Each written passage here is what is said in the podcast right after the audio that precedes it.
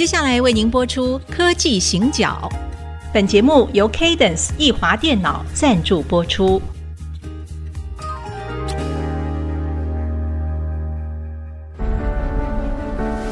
从区域情势、产业变迁到文化体验，娓娓道来全球供应链的故事。欢迎收听《科技行脚》。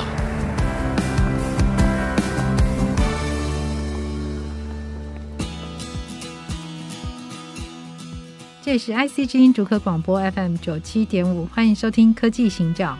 哎，我是电子时报的社长黄清勇，我是人工智慧科技基金会执行长温怡玲。好，今天还是一样很 长的一个自我介绍。好，我们在上一次的节目当中啊，提了一个很有趣的新的名词哦。那我我们今天再继续来聊，就是那个科技农耕队。农耕队这个事情，我是在故事书上面看到，因为年纪太小啊。对，我们以前会派。就是很厉害的，像呃农业的专家，还有工程师，好，他可能会到一些国家。那个时候，就我所知，应该是有一些非洲的国家，或者是有一些中中东，好这些国家，然后去协助他们在农业上面的建设。好，那我们在上一次啊，社长提一个叫科技农耕队，所以我们这个是科技农 要出去做什么？一定啊，我跟你讲哈。我在很小的时候，可能四五岁的时候，是就知道西非有一个国家叫甘比亚，是好。那你知道西非大部分是法语系的，对，甘比亚讲英文，你知道吗？不知道。我五岁就知道了。我你为什么啊？这个就是美感在这里。哎，是因为我的姨丈是农耕队的，最重要的是姨丈嘛。姨丈到甘比亚去服务两年，哦，他回来跟我们讲了好多故事，甘比亚河，然后他告诉我说。台湾的，因为比如说稻米的品质非常好，我们的种子哈，到了甘比亚，因为他们的土地都没种过处女地，那旁边中间有一条河叫甘比亚河，是他说他们就引甘比亚的河的河水灌溉。他说总统吃的蔬菜稻米全部是他们提供的，哇！他们在那边播种，然后教甘比亚的农民怎么去发展农业，怎么去创造自给自足的社会等等等等哈。我姨丈呢，他很 proud，他说。我这辈子最得意的事情，是我就是帮甘比亚这个国家创造了粮食的生产的机制。那有一次呢，我一个表弟结婚，我这个表弟呢在 M 公司工作，在科学园区的 M 公司工作。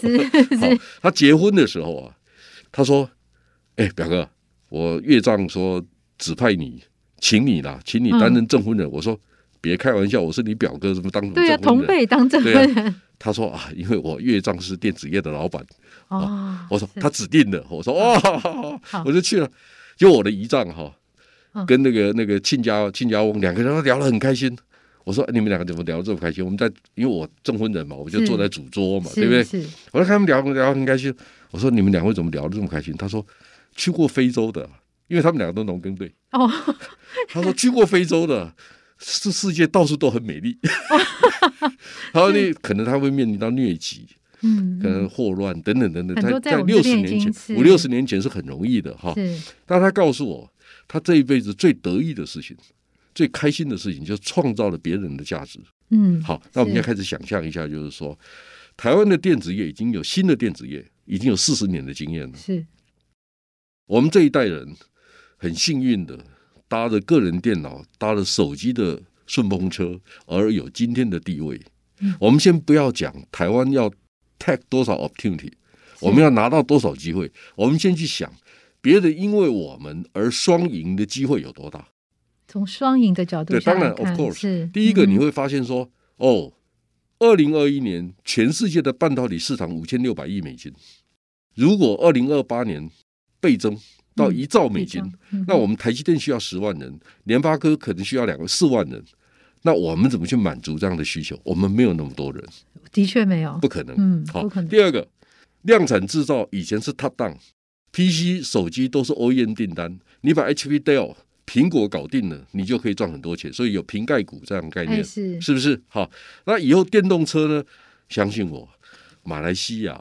越南、印度、印尼、菲律宾都想搞电动车，所以它是分散型的生产机制，还有智慧应用、工控都是分散型的。一定要对，对，一定我们不可能全部在台湾做。好，我们可以双向想象这个事情，嗯、就是说，我们去协助东协南亚的国家建立自己的生产体系，像 DIGITIMES 有一个研究，我们在研究全世界 EMS 的公司一百家公司，是。这一百家，我们发现了一件事情，里面的产值百分之七十五，四分之三是台商的贡献，就是我们的红海、广达、人保、伟创这些公司，嗯，其他的四分之一是其他的国家，我就发现一个事情，越南、印尼。泰国、马来西亚、印度这些国家，每一个国家都有一个到两个 local king，就做 EMS 的，他们大概是二十亿美金上下。啊、嗯哦，那我的问题是，请问一下，他跟我们打打得过我们吗？第二个，当我们到东显南亚时，他是我们的对手还是伙伴？嗯，你为什么不把它变成伙伴呢？是，他零件都跟我们大连大文业买不就好了吗？他买的就是我们联发科、瑞昱这些公司的零件呢、啊。是，所以我们应该把新竹园区做一个复制的 duplicate。嗯。虚拟的新竹园区或者新竹园区的平台，我们在很多的国家建立起来，那我们就找科技农耕队这些专家去协助别人把这工业体系建立起来啊。我们这一代的人别的没有，国际化能力不错。第二个，产业人脉很好。第三个，我不缺钱呢。我们为什么不去想这个事情呢？我讲不是我，我缺钱呐。但我我讲的是很多其他的。我刚刚也担心了一下，我也蛮缺钱的。你你蛮缺的，我知道。对对对对，很缺钱啊。好，那我们刚才谈到，就是说我认识很多很棒的老板。很多是跨国公司的老板，我问过几个，他们都很开心的告诉我说：“金勇，只要有这样的机会，你告诉我，我一定参加。”所以这些老板是可以，就是科技农耕队，他们都非常 appreciate。如果有这样的机会的话，是那现在的问题就是说，我们的当政者有没有这种 vision 去看这个事情？我们有没有说服力去告诉别人说，你跟我合作是对的？虽然我最后是要把联发科、瑞昱他们的或者南亚华邦的零件卖掉，没有错。如果我对你的建议对我国家对我公司没有帮助，我我做这个事情我还是有点保留，但是我不会只想到说只有台湾人获利，别人都吃亏，no，这个事情也做不好。嗯，所以我们要去想双赢，所以我协助你把工业建立起来。我有一次问一个电子五哥其中一个大老板呢，我就问他，我说你来问我印度问题哈，那我问你，如果印度人出国比赛到越南到。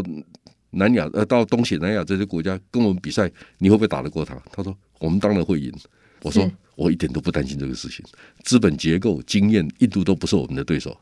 但是呢，第二个问题，我看过一本书《印度之旅》，里面有一句话，他说：英国人管印度管了一两百年，印度还是印度人的印度。是我说我给你管二十年，印度你管得了吗？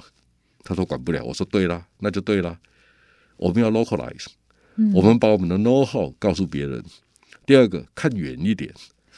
印度的合作伙伴有四种，除了 EMS 制造大厂、系统整合公司、电信服务公司，还有呢独角兽公司。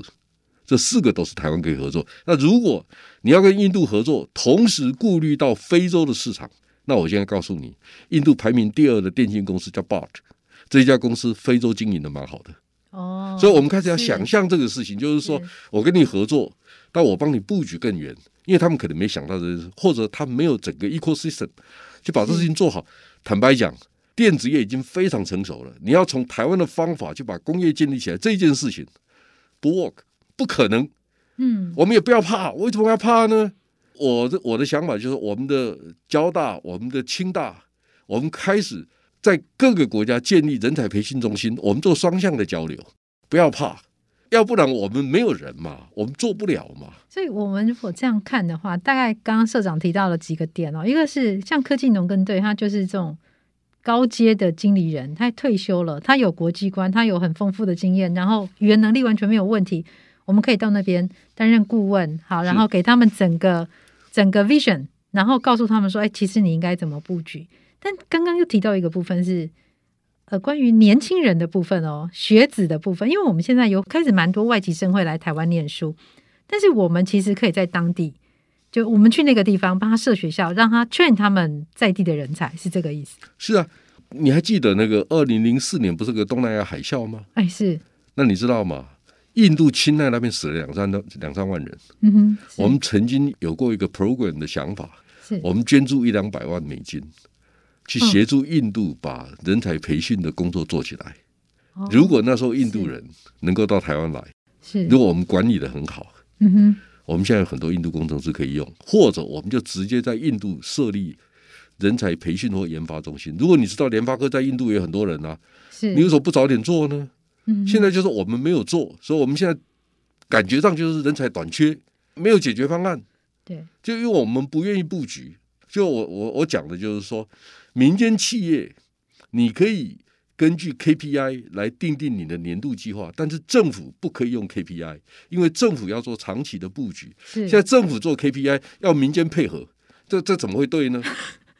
呃，应该很多人听到就心中一痛啊！这个真的是这样子啊，是是。所以，因为如果政府啊，政府一年之内可以有立即短期的效果的事情，不用政府来做，民间就会做了，因为我看得到利益嘛。对。而且那个我，因为我赚的钱我要缴税嘛。是。现在不是啊，现在是政府跟我们的专案都是说，今年呃上半年要多少 KPI，我要进来多少人，我要报名多少人，要不然我交不了差。他们都在谈这种事情，是是不是？你很有经验嘛？呃，我。呃，其实我经验不算多，但是一两次就够了。你不要否认，没有，其实一两次就够了，就觉得哇，这个很值得。哦、那那，那你比我好多了，我我学了好几十年才学会。对，这个可以很深刻的去思考，到底我们这样子做到底对不对？就是其实刚刚社长讲的是一个，我觉得是一个比较大架构的一个人才的蓝图，而且它其实短期也有，然后中长期的计划其实也是有的。好，所以我们呢休息一下，我们等一下再回来继续谈关于台湾的产业如何跟东南亚这些国家，我们可以创造双赢的机会。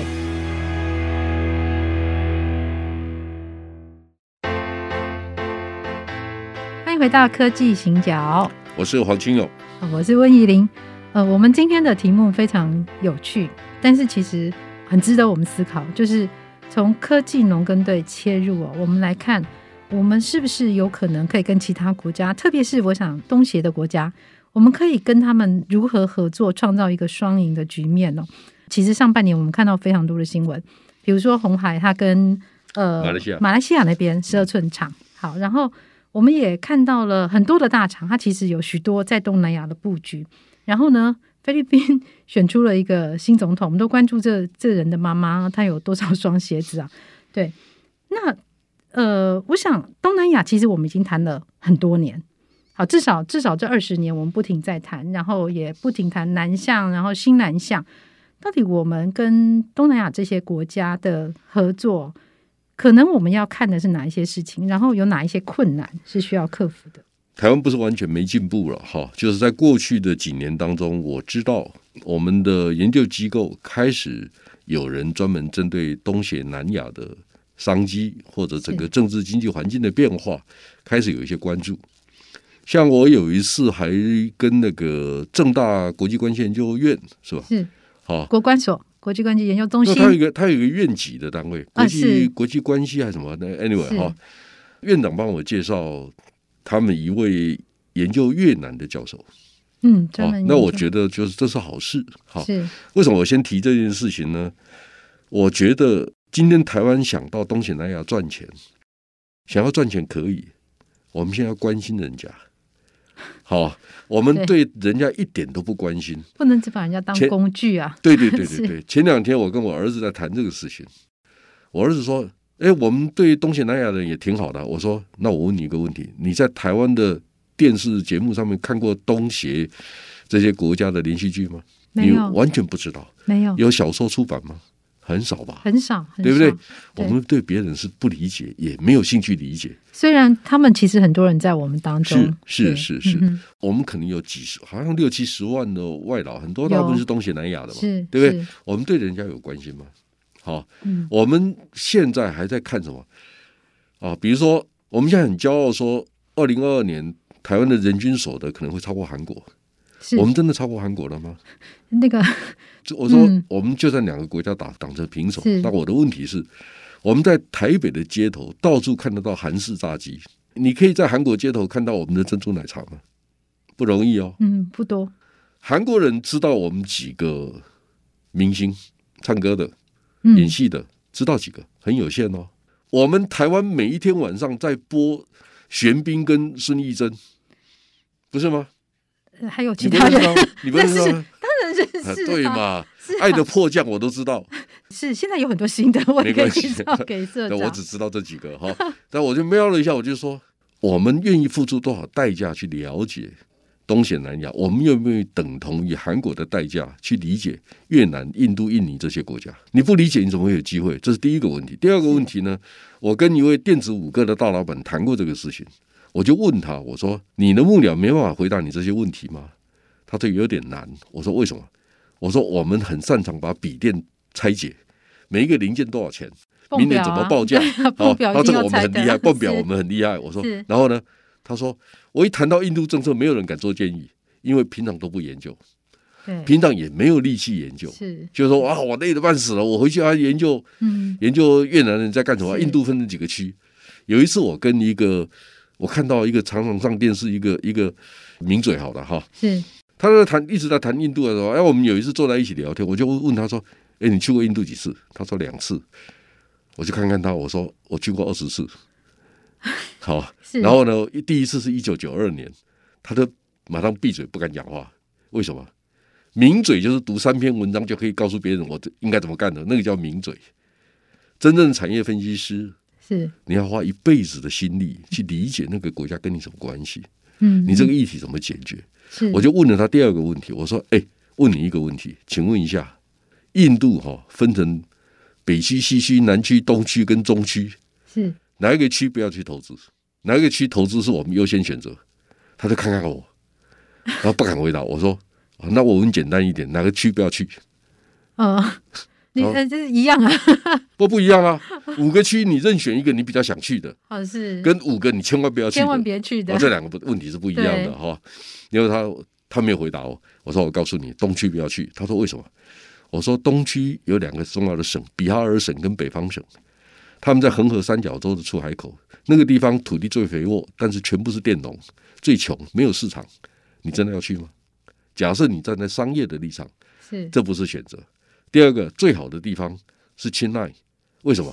哦，钦奈都是泰米尔人啊，泰米尔人跟东协的泰米尔人，马来西亚、新加坡的印度裔是同一个种族的，他们讲泰米尔语。